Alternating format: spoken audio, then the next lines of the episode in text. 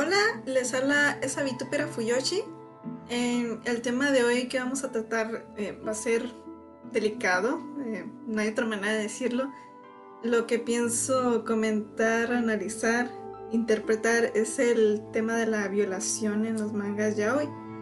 Eh, bueno, antes que eso quiero dar un poco de contexto, de investigué un poco, la verdad no tanto, pero a partir de lo que leí tuve una hipótesis o interpretación y pues quiero compartir ese pensamiento. Puedes estar o no de acuerdo, realmente no, no es un hecho, no está comprobado. Es solo lo que yo entendí, lo que yo supuse que puede ser un motivo del por qué el tema de la violación existe en el yaoi y tal vez porque es tan popular o porque se sigue consumiendo, porque no se eh, no se cuestiona el por qué no se ha quitado.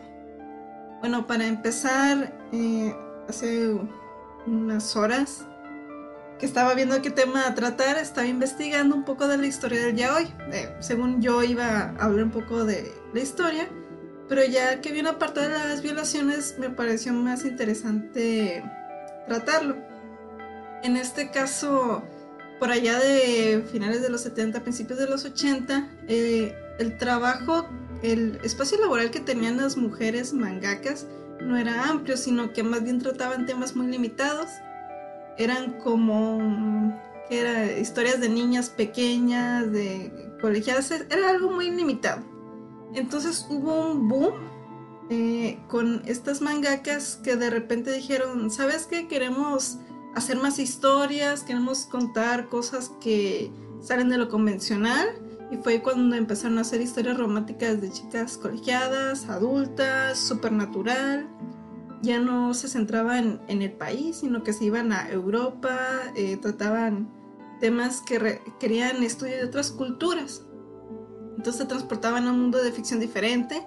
También investigaban en la ciencia ficción y pues ahí dentro también estaba el Shonenai, que más tarde salió el yaoi. En el caso del Shonenai, aquí fue más una incursión a la psique de los homosexuales según la perspectiva de ellas.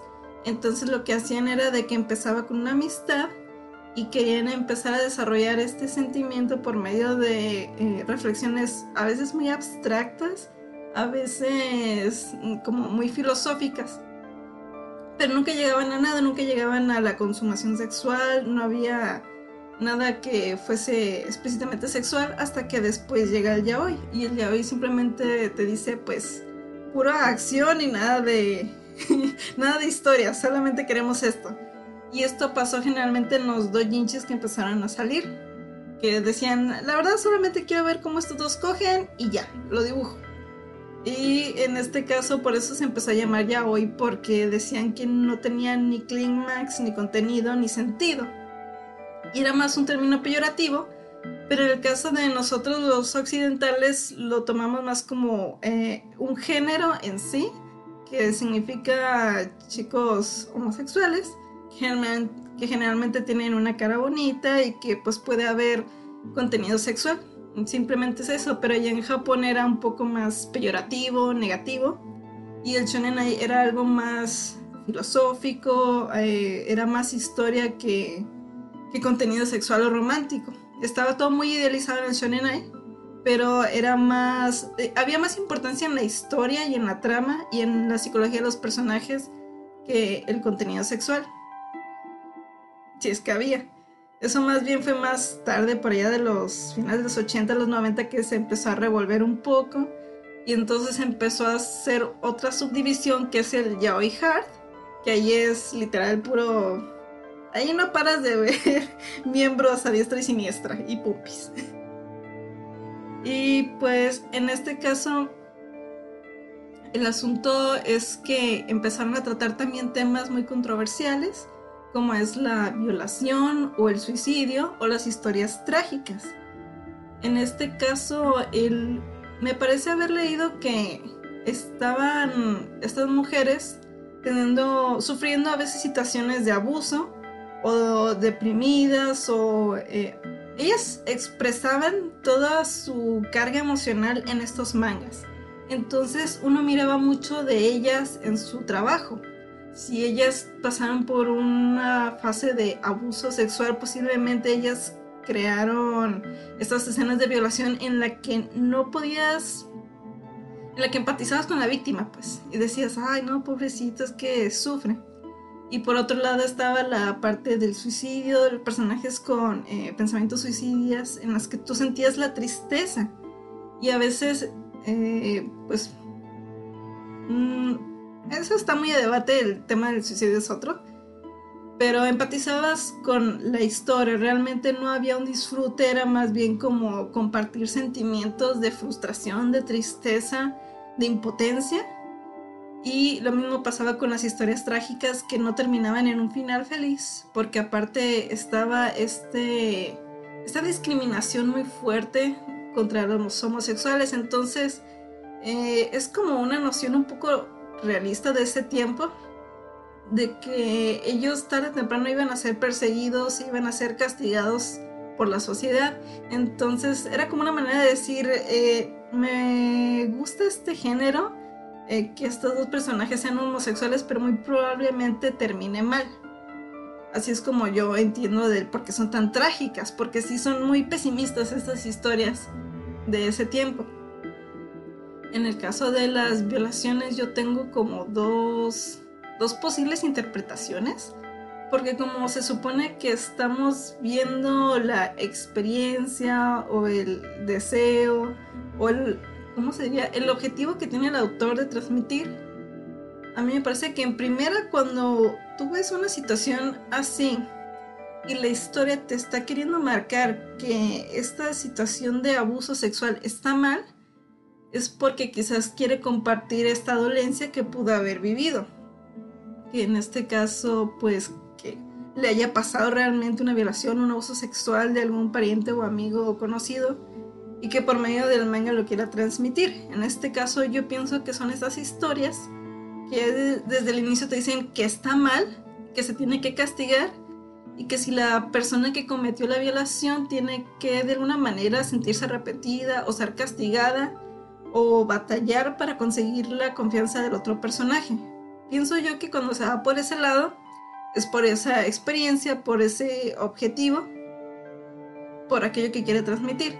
Por otro lado están los otros mangas yaoi que se centran más en, eh, no sé cómo decirlo, es como disfrutar, ver una violación suena muy mal, yo sé, pero yo siento a veces que esas historias lo que quieren es que tú disfrutes eso Y la verdad, a yo, me siento mal, pero te ponen a Luke sonrojándose, eh, llorando, diciendo que no, pero al mismo tiempo tiene una erección.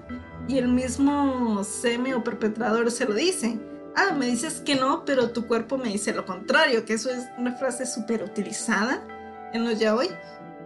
Y yo pienso que en esta parte lo que te quieren transmitir es algo diferente, no es la vivencia, no es el sufrimiento, sino yo pienso que es como un deseo inconsciente que probablemente tienen ellas o las mujeres por el poder. Eh, lo voy a explicar así rápido. Eh, la violación en sí o el abuso sexual no es, aparte de que es agresivo y que es transgresivo y que lesiona a la víctima, tiene una connotación muy fuerte de poder.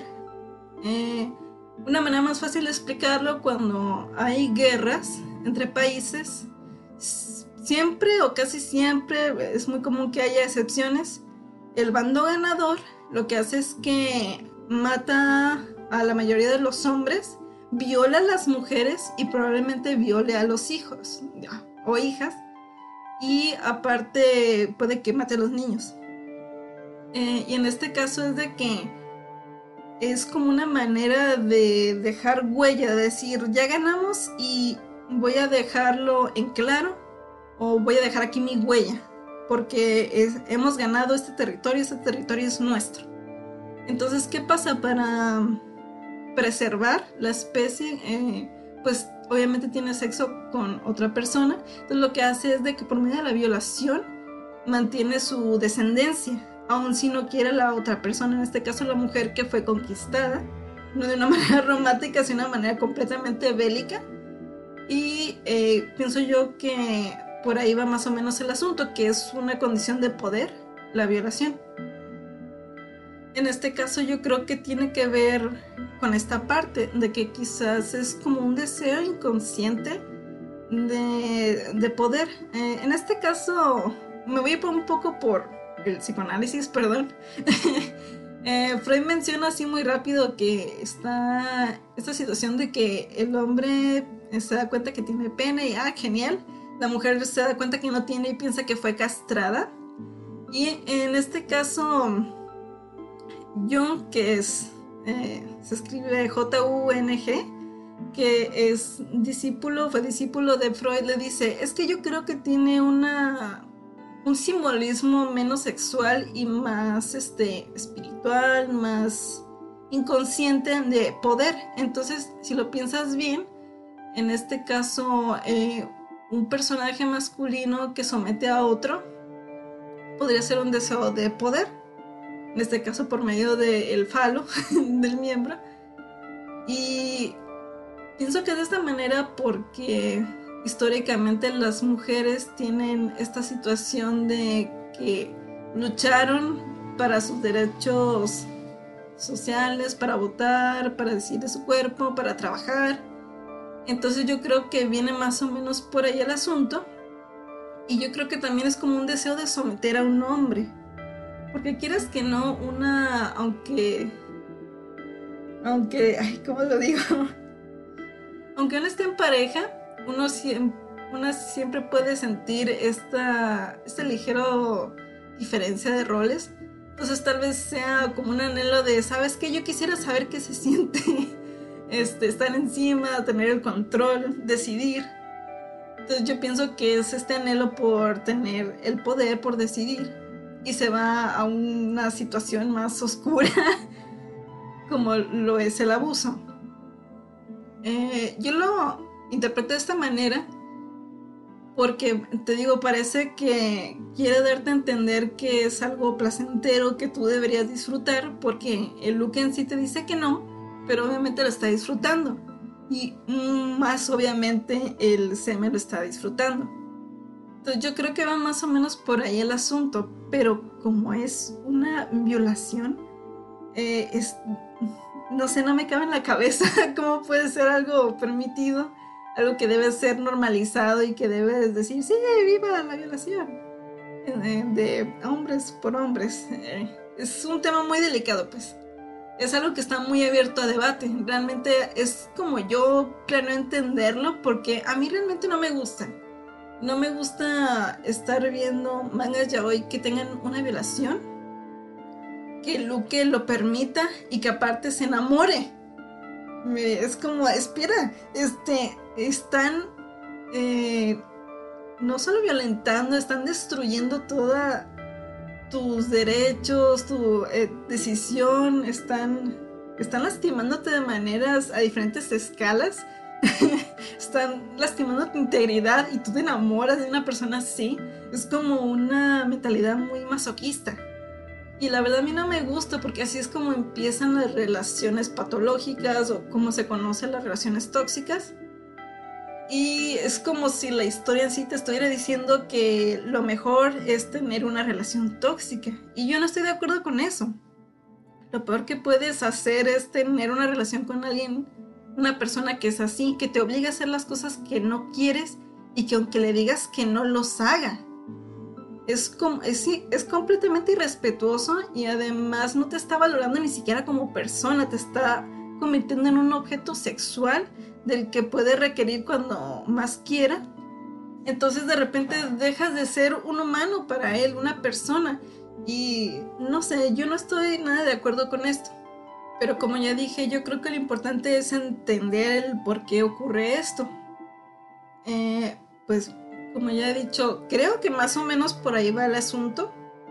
Creo que si hay algo positivo que debe expresar, yo creo que es eso, que es como un anhelo de poder para querer de una manera emanciparse. Por ejemplo, actualmente una mujer puede conseguir un dildo con un arnés y puede ser la activa, puede ser un seme realmente. Eh, yo creo que más o menos es eso. Y espero que sea eso.